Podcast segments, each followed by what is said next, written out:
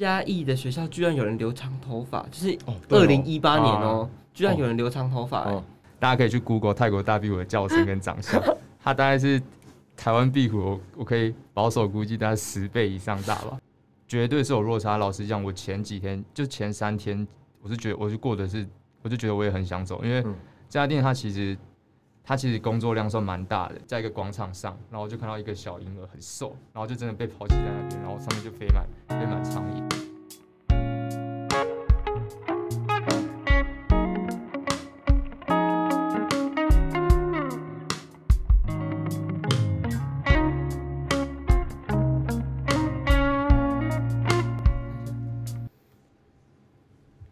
嗨，欢迎收听《马的没事》，我是主持人曾博君。我是简孝成，这一集呢是已经暌违大概两三集吧，有邀请来宾来现场哦，真的，跟我们聊天了。我们已经两三集过去了，我们我们刚刚才录第二十五集啊，现在是二十六集。嗯，就是你不觉得每次去花东的时候，然后在路上你就很想要听阿月的歌？一定的啊、尤其是破吉他，我跟你讲，破吉他就是去花东的路上必听，好不好？因为我刚我即使不是花东，我连在高速公路上我都会播他的歌。他的歌就是非常适合就是各种旅游的行程听。我跟你讲，我刚刚看到今天这位来宾呢，我就想到就是里面有一句歌词，就是一阵浪花打来，夏天皮肤特别黝黑。我跟你讲，这句歌词就是今天这位来宾啊，好不好？你你要不要来介绍一下今天这位来宾？你说介绍什么？就是他的，欢迎他，欢迎他出哦场。我说让我们欢迎冲浪肖国成。怎么是这个声音呢？我是有个鼓掌，我们记得他有鼓掌。好，要鼓掌是不是？哎、好，谢谢。绕可以。好，谢谢。全部剪掉，全部剪掉，全部剪掉。好，全部剪掉，全部剪掉。好，谢谢，这个终于对了。好，好，谢谢。你还记得我们跟我们要要不要先请一下这位来宾介绍他自己我觉得需要。？OK，啊，我我大家好，我是肖国成，然后我现在在台南成功大学，然后读建筑系，然后今年升大三，跟两位主持人一样。没有错。我们跟肖国成第一次见面的时候，你应该还记得吧？有我记得，你知道我刚才忘记说我们到底是怎么认识的。我刚才讲到哦，台北，我靠，对哦，台北。久了，太对啊没有错，就是二零一八年的时候，嗯，在我们去泰国的时候，你还你你有你还有就是印象吗？废话，印象满满的。小聊一下。你知道那时候，那时候我们不是坐在，我们还去解救他，你还记得吗？解救他。哎、这就是我忘记了、就是那时候跟那个谁，那个、哦，我知道，我知道，我知道。就是他们被那个一群那个高雄来的绑架，绑进去那个房间里面要帮你剃眉毛还是什么的。然后我们一群人，我们跟高雄那个什么七武士还是什么的，我们在那边集结一团，然后想说怎么把你救出来。哎、我都忘记了、欸，你天哪，忘记这我忘记，六龟啊这我真的忘记了。这很好笑，对跟一直记得六龟的对对对对对哎、对，我现在想起来，我觉得哦，我我有印象的时候是那时候刚到的时候，然后就是要分房间什么的，哦对嗯然后是你去问他们说可不可以跟他们住，因为那时候你知道旁边的人一看一群就是不知道怎么融进去，我就找他们，啊我就找他们，我跑去找找他们。而且你们那时候跟我，你那时候跟我说你有看过他们，对啊，感觉是有啊，我说感觉有，但是我已经所以你才去跟他们搭讪什么的。那你对就是肖国成的第一印象是什么？第一印象。我想一下，你知道那时候我第一印象最深，其实是那个那个最聪明那个叫什么名字？蔡伯任吗？对对对对，我对他的印象最深。对对对，然后后来我发现，就是我那时候会说看感，就是看过是你跟那个吴恒毅那个，吴对恒一对，我是你们俩感觉有看过，嗯然后都跑去抓着你们两个，想说把他们两个留我们两个下来，好不好？第一印象的话，我想一下哦，我觉得他跟吴恒毅很帅，然后是这样想着而已。然后想说可以扒着他们，让我们宿舍睡他们那边就好了，因为我那时候很怕那个高雄他们那一群的，然后我也不知道怎么融入那个那什么七五是他们那一群，对，嗯我对肖国成的第一印象是想说，嘉义的学校居然有人留长头发，就是二零一八年哦、居然有人留长头发、欸哦。我就觉得非常的新奇，就非常特别，觉得这个人就是非常的酷，他还把头发绑起来，就是我觉得那种很酷的人，我就会特别吸引我。你知道那时候我们不是有去一个地方是他们用舞龙舞狮欢迎我们那个时候，嗯，我觉得那超就那个国小对对对对，我觉得那超级酷那的。个满星蝶，哦，他哦他那满星对蝶，对对对对。然后呢？啊，你知道那个很像什么？那很像之前会部什么？那是角头吗？那不是有个人就是有一个人忘记过世什么角头过世，然后也哦，对啊，是用。那告别式那个啊，我想说，为什么他们会用那种方式来迎接我们？就像庙会一样、啊，就会突然想到这个事情就像庙会、。啊。然后我记得那时候你在满星蝶的时候跟他们打球，我都超吓到，啊我我以为那时候想说，为什么？我想说那时候可能看篮球框，我也没有什么经验，因为感觉附近都不会打球。我发现，干大家都会打球，好开心哦。对啊，很爽。OK，就这样哦、当然啊，要不然再聊下去，再聊下去可能下面不用讲了。我跟你讲啊，这这期就是我们可以一直录到一路录到四点，好好？那那你那时候对我们的印象是什么？那时候印象没有，最一开始因为那一群六龟六龟的他们原住民们实在太太过抢眼，对，然后你还记得他们从下飞机就开始一直唱唱歌，然后唱到那时候，然后后来分房间的时候，因为我们刚好四个人嘛，我记得他是六个一房，对。啊你们来找我们就就绝对没问题啊，然后看起来看起来就是没什么大问题的，善良善良人，然后大家就混在一起，那还好，最我觉得最后我们那一群玩的就还还蛮开心，至少我们到现在都还有在联络嗯。就蛮好的啊、非常推荐大家，就是之后可以去参加这个。我觉得唯一的可惜的点就是我没有在，就是我们是分那个什么组别的时候，哦，你说哦，你说去国小你们在去的地方是哪里啊？我们我们那时候其实我也忘了那个村呢、就是我忘了我忘了我那个地方是哪里。我听听说不是有什么很大壁虎还是什么？哦，对啊哎对啊，这个可以讲，这个可以讲，这个可以讲这可以讲。那就那时候，因为我们住，我记得我们那个村，我们那个是就我们我们先一群人到那个国小之后嗯会分成好像四五个组别吧，然后分别到不同。然后那时候我就跟那个孝成他们就分开，然后然后我们那时候去的是我们那个部落是一个。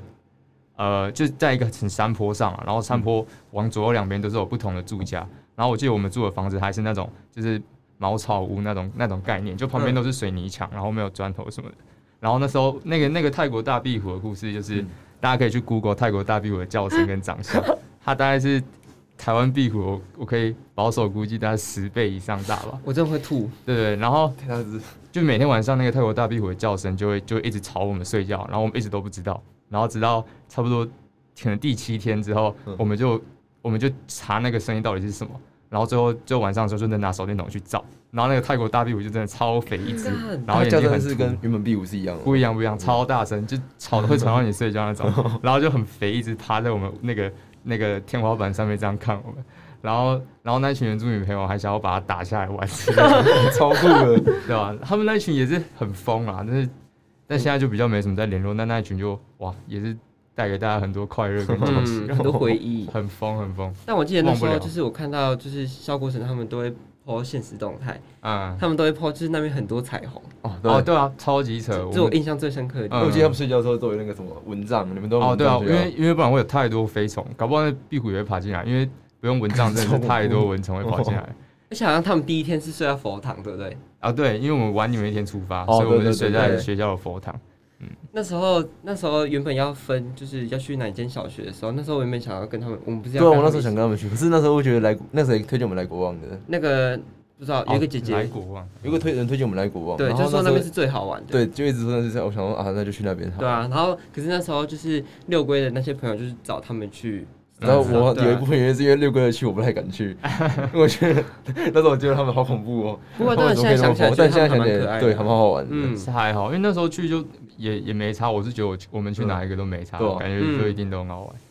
那时候在那时候在来古望的时候，就是就是偶尔会有讯讯号，然后就看到大家就是都会去各个不同的地方，觉得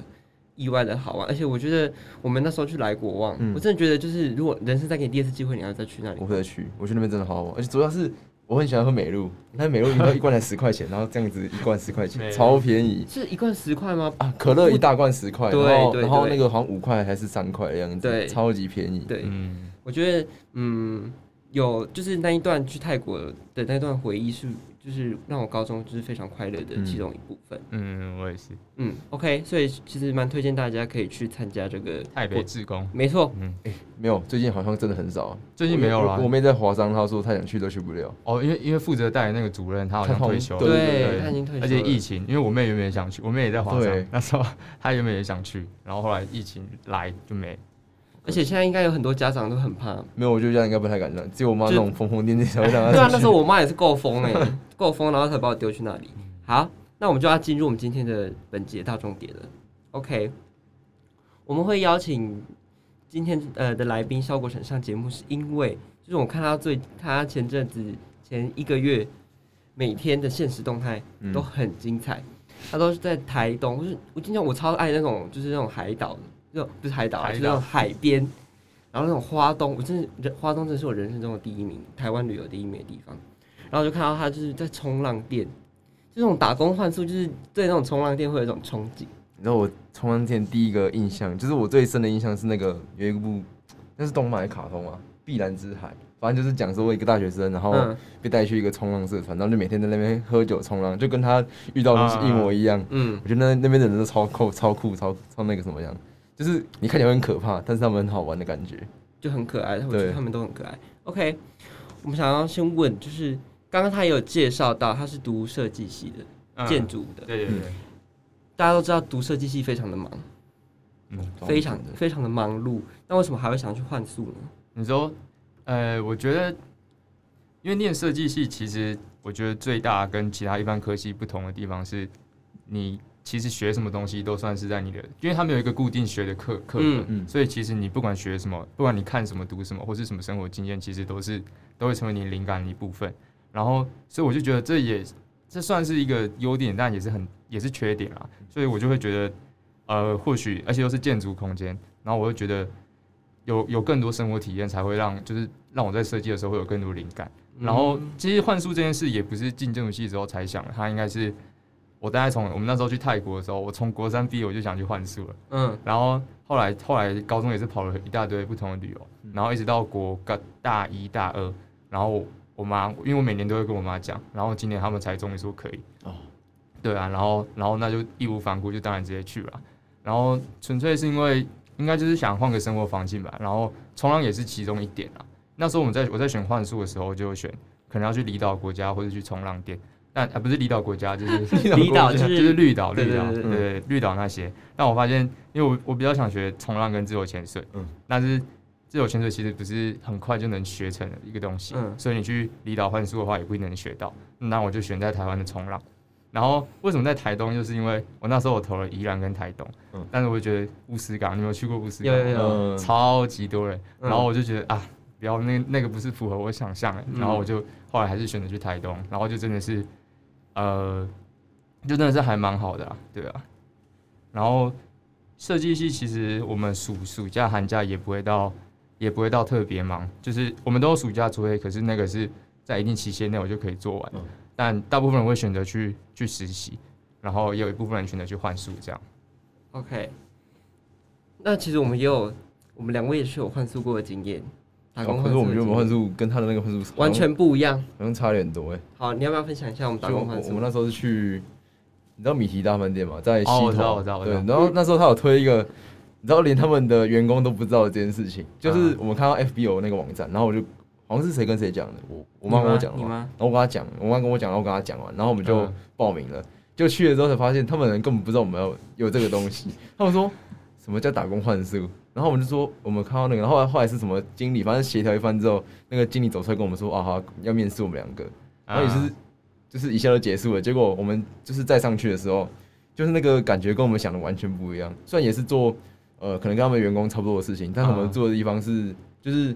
呃，他给我们住宿的地方不是他们饭店，是在他们公寮。下山有一个对像公寮，好像监狱一个地方。你知道我们睡到床，我们整个一排大蚂蚁，嗯然后喷的他喷的那个什么。蚂蚁。药之后，那蚂蚁还是一直跑出来，根本没有用。然后那个厕所跟鬼屋的没两样，我们坐在那边觉得超恐怖，而且它是没有灯的，啊，那地方没有灯吧？没有灯啊。对，我记得它没有灯，然后晚上也超恐怖。我想说，为什么他去那边受虐？你知道我原本是要去一个月，嗯，是吗？是一个月，对对对。然后两个礼拜走。我们连跑走了，不行，那是受不了，那超恐怖的地方。而且重点是到现在还蛮血汗的，就是叫我们做的事情都是那种他们不做了，然后他们懒的，然后就坐在那边，然后说，哎、你去那边，你去那边，去那边，反正就是帮我们四处置换这样就被。当仆人啊。对对对。嗯哇，那有办法两个礼拜也是也是蛮厉害的。那时候好像我只是想说，好反正就撑完好了。嗯，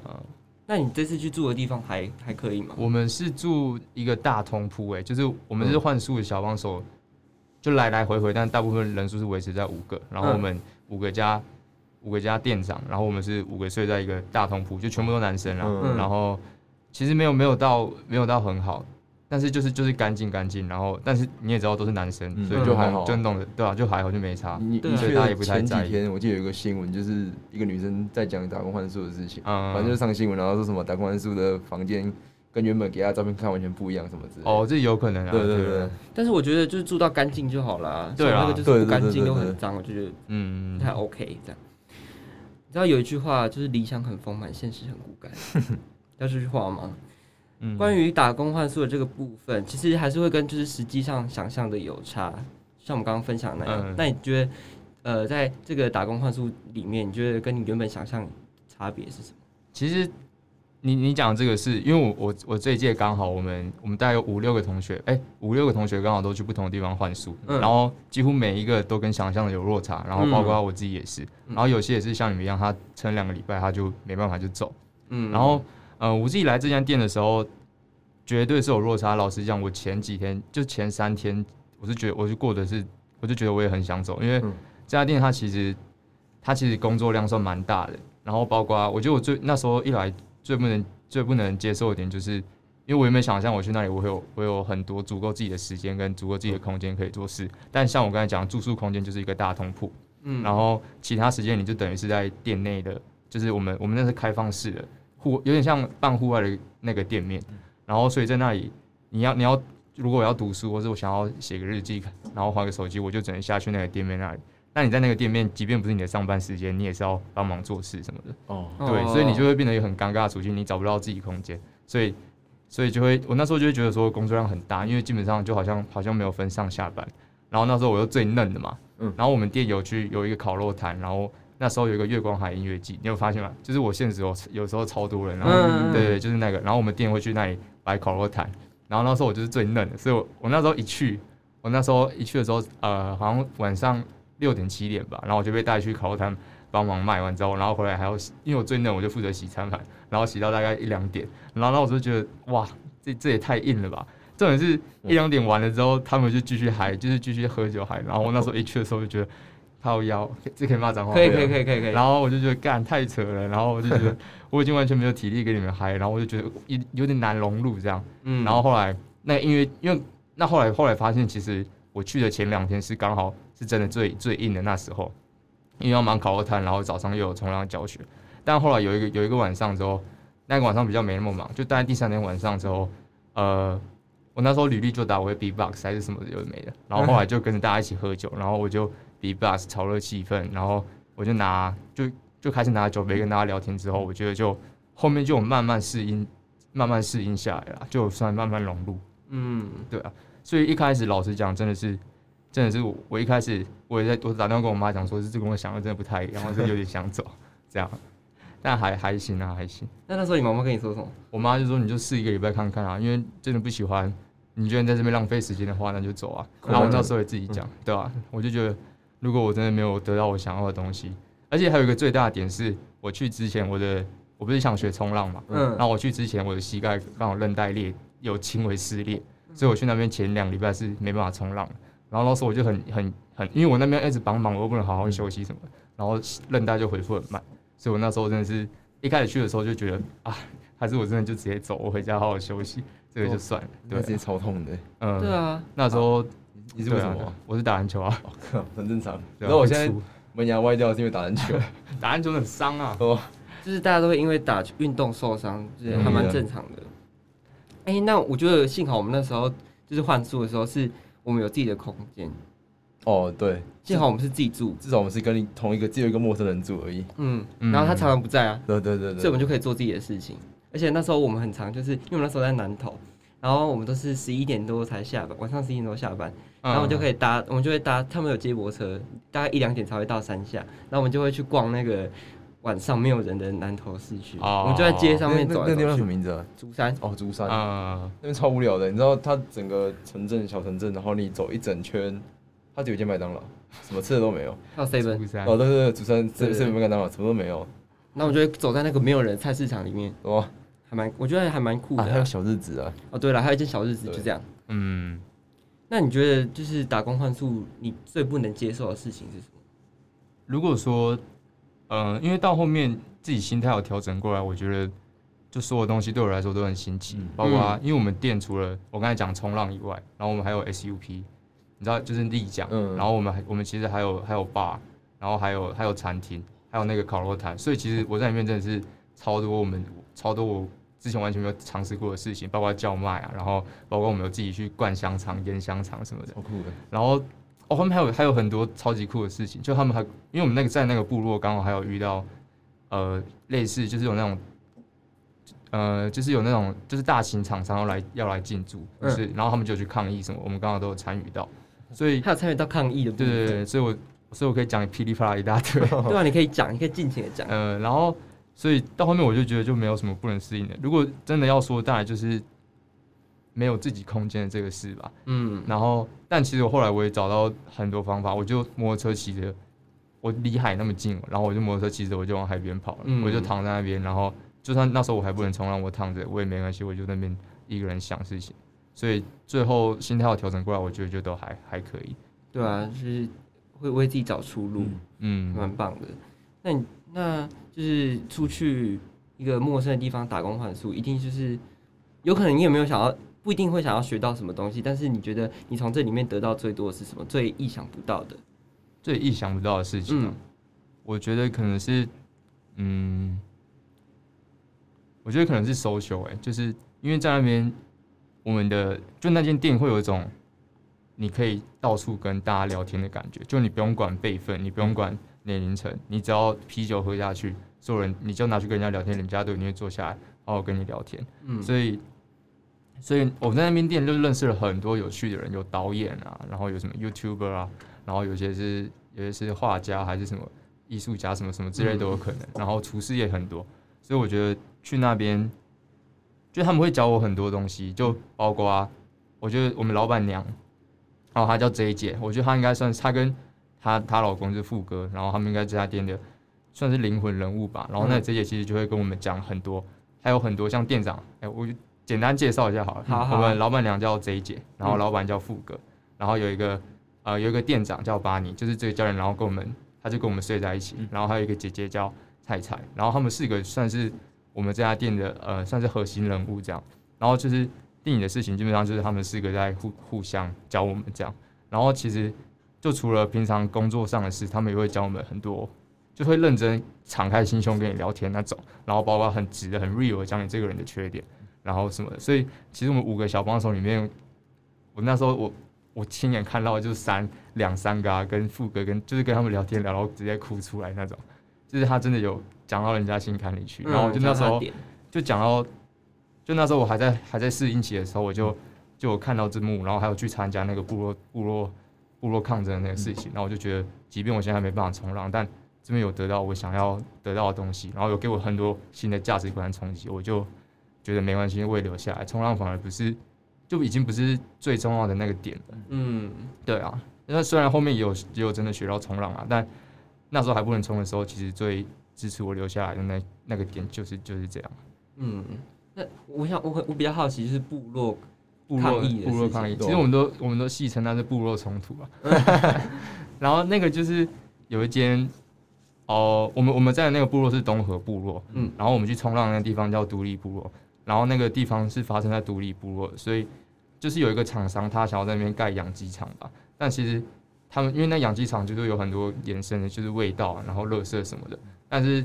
就是东海岸他们最就是东海岸的人，海鲜的人，海鲜的那些人们，他们最需要就是支撑他们赚钱的东西就是大海嘛，就是海洋，所以他们很怕海洋这样就被污染还是什么的，所以那时候就是那个厂商和那个厂商好像就是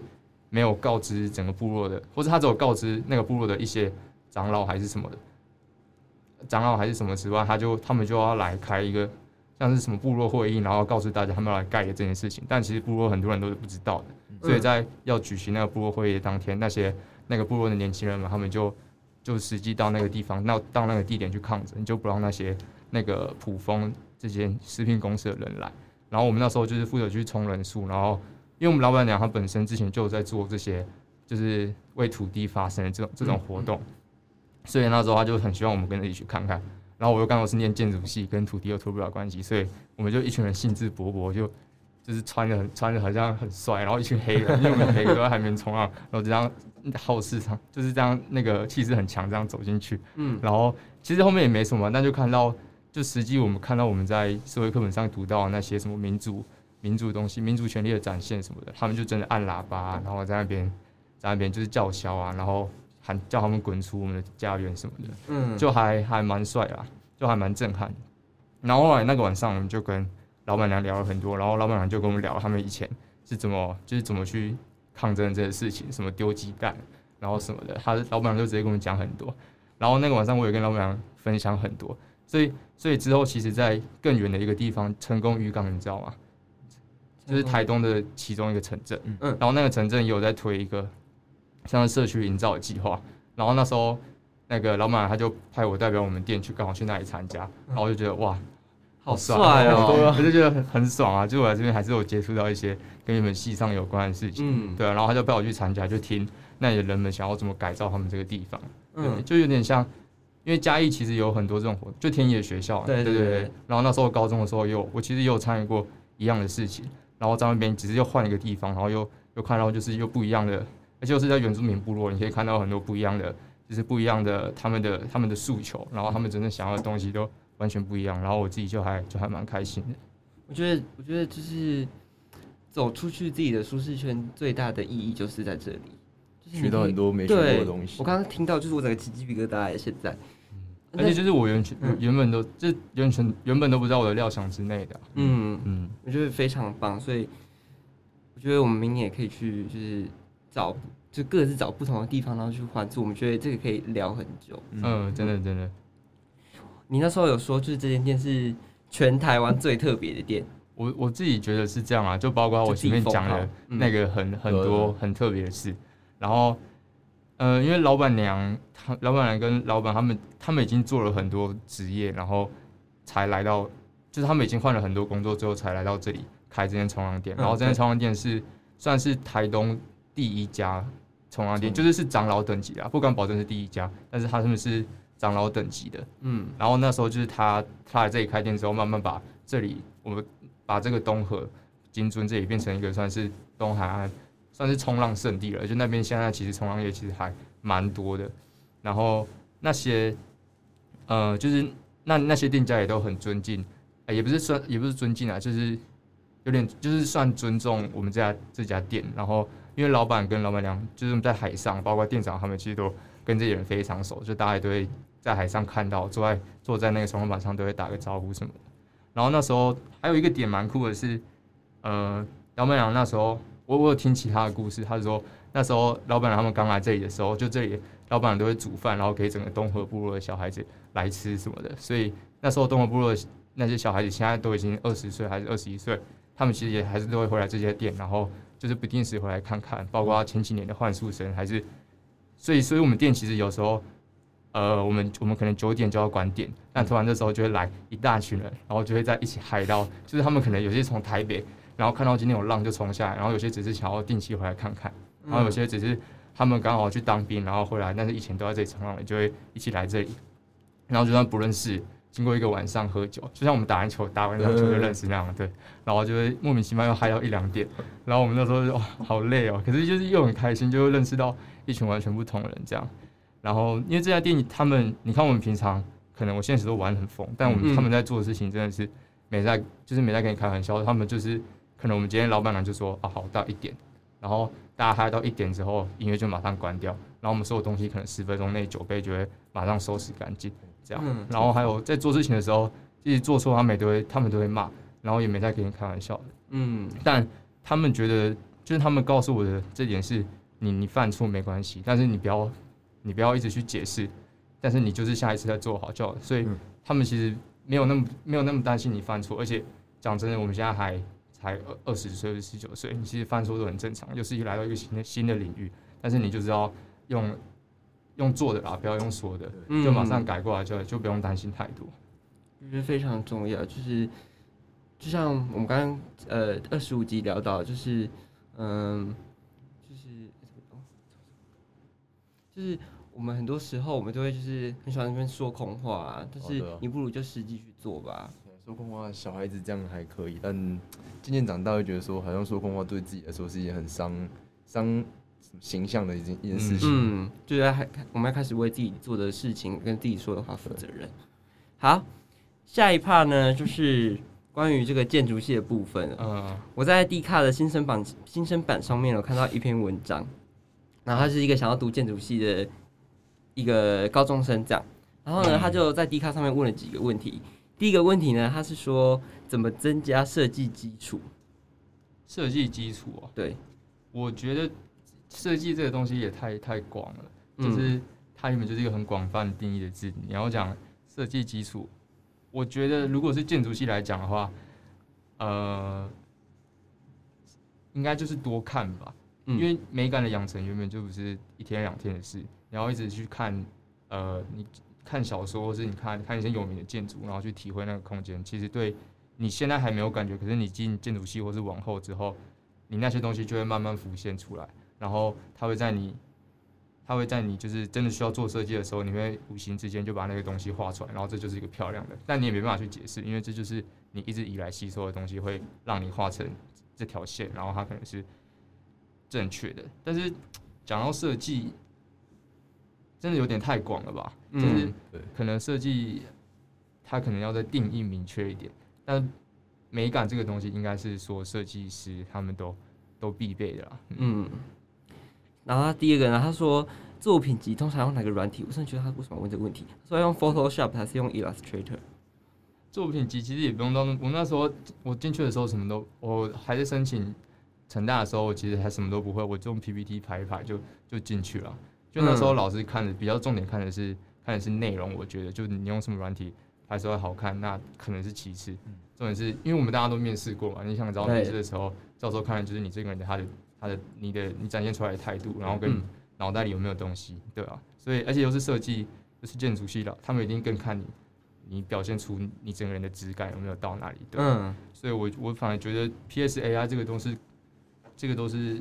比较算是一个工具而已，嗯对啊，所以其实没那么重要。诶我很好奇，就是那时候你在高中的时候，就是我知道你有参加各种领域的活动，哦，对要不要分享一下？各种高中的时候，因为高中，呃，我高中的时候，我一直到很晚才确定要念建筑系这个这个事情，然后前面就只是因为纯粹跟着自己的兴趣去想，就是想要认识不同的人，然后玩之前没尝试过的事情，然后包括、啊我们又聊过剧场的东西，对。对，那时候有去学音乐，然后又玩一些乐团，然后还有一些。还有一些像那个刚才提到田野学校那个事情，是本来就自己喜欢的，嗯，然后当然你那些你在那些领域，你又可以你又可以遇到完全就是完全不一样的人啊，就是听故事这个事情啊，嗯。就是你也可以一直听到各种不同不同人他们他们的故事，然后他们的他们的职业背景什么的，我觉得这个事情就会让我呃感到感到很兴奋嘛，就想要就觉得很酷，因为都是自己没尝试过的事情，然后嗯大大概就是这样啦，就只是只只只是我真的很喜欢去到处去认识别人，嗯，我觉得听故事这件事情对一个创作者来说非常重要，嗯就他要吸收各种不一样故事的人，然后他才能让他作品更越来越丰富。嗯，但是说故事也很重要啊，对，我觉得说故事又更难，很难就。对啊，超级你要怎么让你的作品就是介绍给人家传达括？包括我在跟你聊天，可能我要怎么说服你，然后让你嗯感同身受这些东西，也都是啊学不完了，学不完，的是学不完。大家都还在学习当中。嗯那时候你有跟石谷去国外巡演哦，对啊，对啊，对啊，哇，你这个都记这么清楚，对，我有记得，我是有做功课的。那时候你去菲律宾巡演的时候有什么特别的事情吗？因为巡演都会有非常多的故事。我们我们那时候去其实都是在旅展表演，然后呃特别的故事哦，嗯，就是哦有有一个还蛮让我印象深刻，就是我那时候在马尼拉，然后我们我们要去巡演的场地之前，都会经过很多百货公司，然后那些百货公司其实我们进去都要就所有包包都要打开给他们检查，所以就还蛮麻烦的。然后就是要通过那个安检门啊，然后就像机场那样啊。然后还有还有一个很印象深刻是有有一次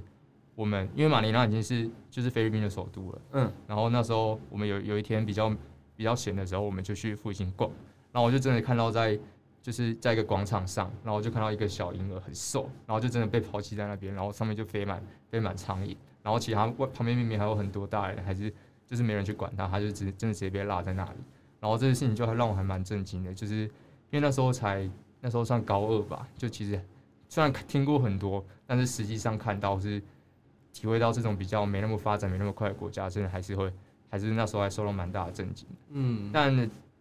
整体来讲，整整个行程也都都还蛮帅的啦。就是毕竟是第一次跟团队出去表演，然后而且重点是我们那时候只要付自己的生活费就好，太爽了吧。对啊，就是他们赞助我们出去，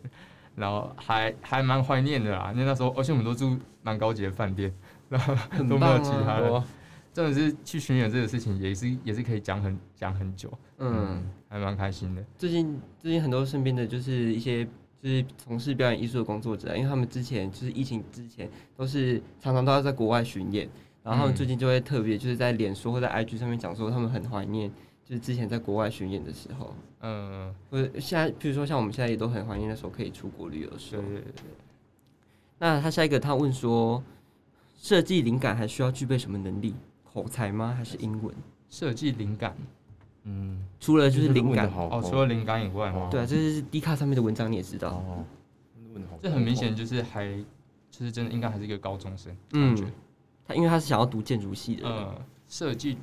我觉得还是想法、欸，但口才那些绝对是绝对是必备，因为嗯。一个设计师你要你要一直跟很多人沟通，嗯。然后又是建筑业，就是建筑这东西真的牵扯到太多太多事情，你就要你要一直合作。但我觉得，如如果是以呃还没还没真的到业界的话，我觉得应该还是脑袋里的想法最就还蛮重要的啦，就是包括美感那些也都是刚才提到的，就很重要。嗯。然后重点是还是要有自己的想法，你你怎么看待这种建筑，然后你怎么去思考，呃，这种建筑在这个时在这个时代上的定位啊什么的，嗯。对，然后这这些其实很多人都会讲，可是你真的要静下心来，然后自己去看很多书，去思考各个不同的大师在呃他们分享他们对建筑的哲学，然后再去思考对你 对你自己而言，建筑到底是什么这个东西。嗯就这个进建筑系之后，其实都都会讲。但如果真的要我要我就是建议一个高中生要怎么做的话，我会觉得还是真的去去享受生活，然后去四处旅游，多看多听，这样比较快。然后呃，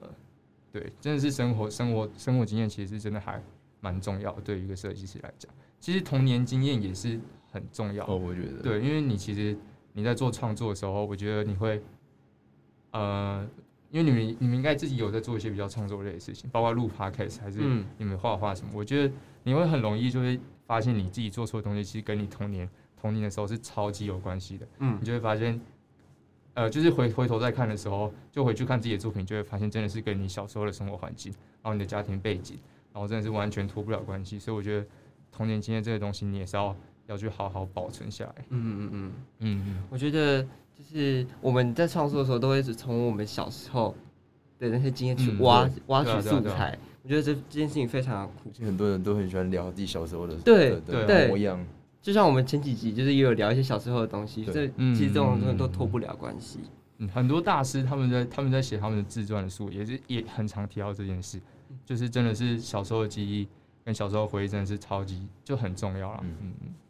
那你那时候是怎么会突然想要去读就是建筑系？哦，就是因为发现学学建筑，我可以去学更多其他不一样的事情，然后嗯我就哇，当然就是可惜，而且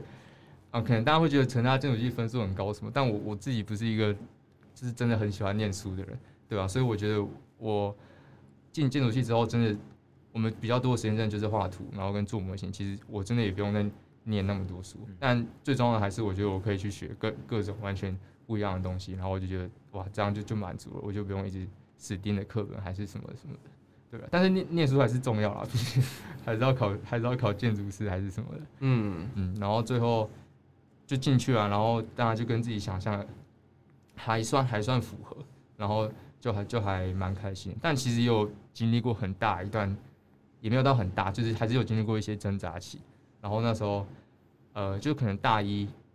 因为我们我们大一的时候，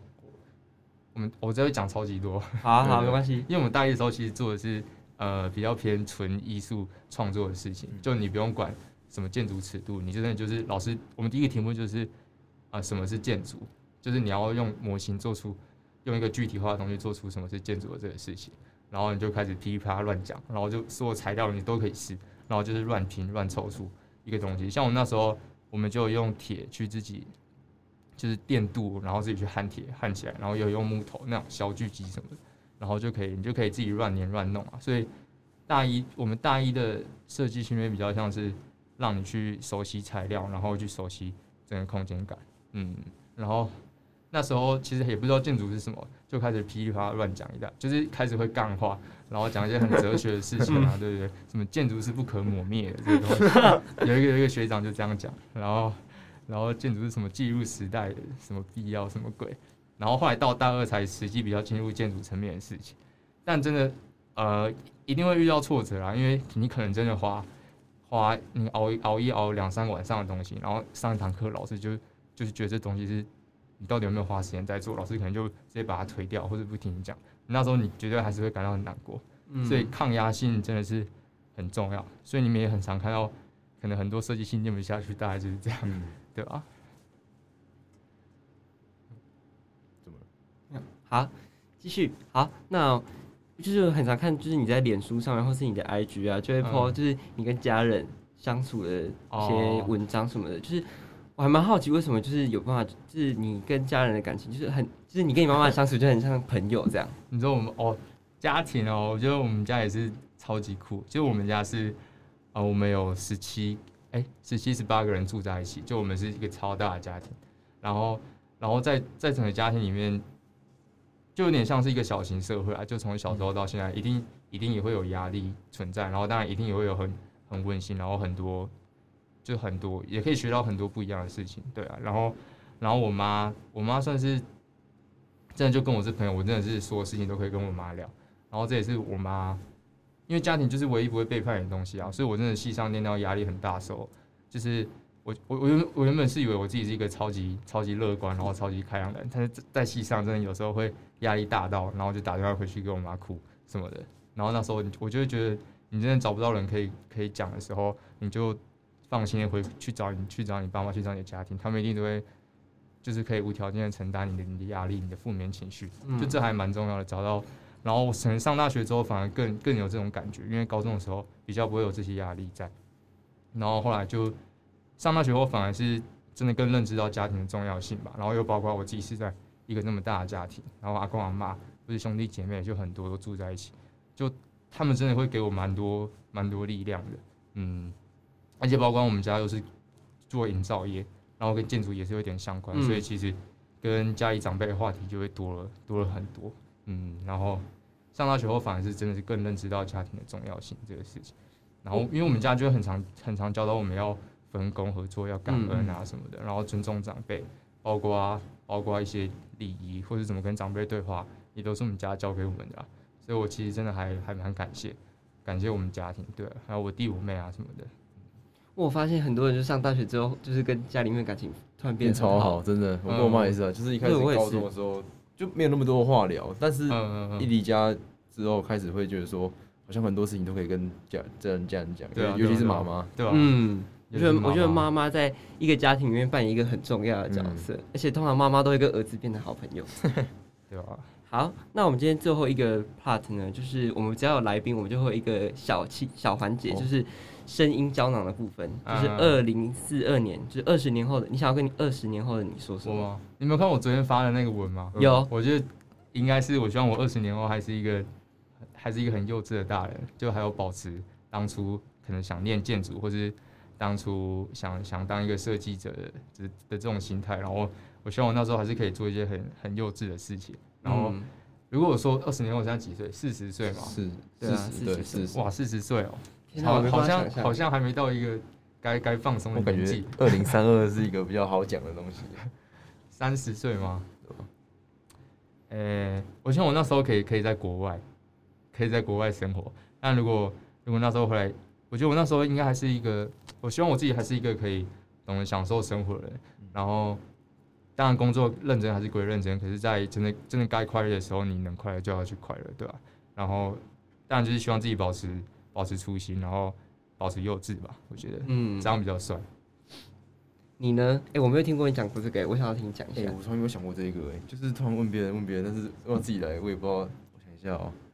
你说如果四二年还是三二年的？都可以啊，看你啊，看你想。我觉得我是四十岁的我，我也我也是想在国外，因为我不想要我呃我我爸一直跟我说，以后就是去国外就好了，不要在台湾这样子。嗯啊，因为我渐渐可能就是因为他这样讲，我也开始会潜移默化地说，我觉得如果在国外生活对我来说是自己比较好的。那我如果会想换的话，我应该是去，我觉得冰岛不错。嗯，我觉得我不想我不想要在亚洲，我觉得亚洲有时候会还是会在一个你就有思想一个地方，就一个我觉得框架，对我觉得可以到一个可能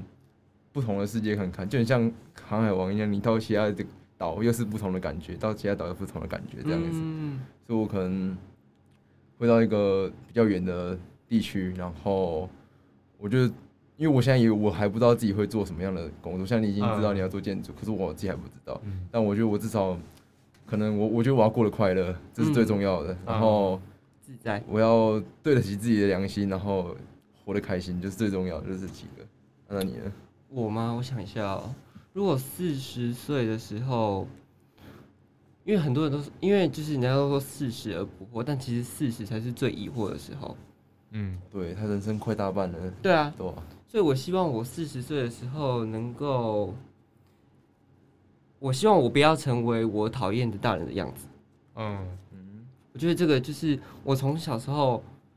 我我我的我的个性就是一个就是遇到不公平的事情或是我看不下去的事情，我是会去冲撞的那种人。嗯，所以我很常会被，就是家里有一些比较保守的长辈，就会觉得就是我很我很叛逆，或者是不听话之类的这种，嗯然后我就会希望我自己以后是是一个可以用一个很敞开的一个心态或是眼界，然后去看、去听各种不一样的事物。嗯我觉得，嗯，就是我觉得还蛮重要，而且四十岁，就像你刚刚讲的，我觉得快乐、开心，而且要活得自在，我觉得很重要。嗯，而而且且其实在每个年纪都应该这样。嗯我也这么觉得。即便是现在，就是还是要每天都很快乐，然后不要去违反自己的心里面所想的东西。我觉得，嗯，就是更要慢慢学习去倾听自己的内在吧，了解自己到底想要什么。嗯，嗯也，很重要。好，那我觉得，我觉得这一集，我觉得我就非常，我非常的开心，就是每一次邀请不同的来宾到节目上来，会多很多你对呃，新想到的事情。对对对，而且像今天就是听到的，然后聊到的都是有些都是仿纲以外的东西，我就会觉得很酷，这样就就是是我觉得反而不照着仿纲走比较好玩，比对较多，比较知道怎么聊。哎，对啊对啊，嗯我觉得这就是，我觉得这这应该也是慢慢的，我们节目来到第三季，就是我觉得做这个节目很快乐的地方，嗯就是没有什么压力，因为没有没有什么压力做这件事情，这样就很开心很快乐，找我们想要聊的人来节目上这样。那这集也听到很多从一开始的冲啊，一开始应该是台北然后聊到冲浪，然后又聊到建筑跟现在大学生活相关的东西。我觉得，呃，在现在在聆听这集节目的听众，就是应该不管你有没有得到什么，我都希望我我们这一集可以带给你一种很放松、很自在的感觉，就有点就像台东冲浪店的那种感觉。哦对对对对对对，好，台东冲浪店，那就谢谢肖国成收到我们的呃邀请，然后来我们节目上玩。这样，那你有最后有什么想说的吗？结尾一下。接我一下吗。对啊，学冲浪啊，帮 我学冲浪，你知道我学过那个背板冲浪，哎、可是我觉得不算冲浪，就是它是有板子的，哦，然后冲，对对，趴板冲，然后再回来这样。嗯我觉得那很简单，但是我想要学看是真的在对对对，台东啊，台东冲浪店。好唯一 OK 指定 台台中冲浪店了。好了 OK，OK。那喜欢我们节目的听众，可以在 Apple Podcast、Google Podcast、Google Podcast、你打结啊 KKBox、Spotify、Sound On 都可以听到我们的节目。好，谢谢大家，我是谢谢主持人曾博君。我是简孝成。我是肖国成，好，那我们就下集见啦，拜拜拜拜。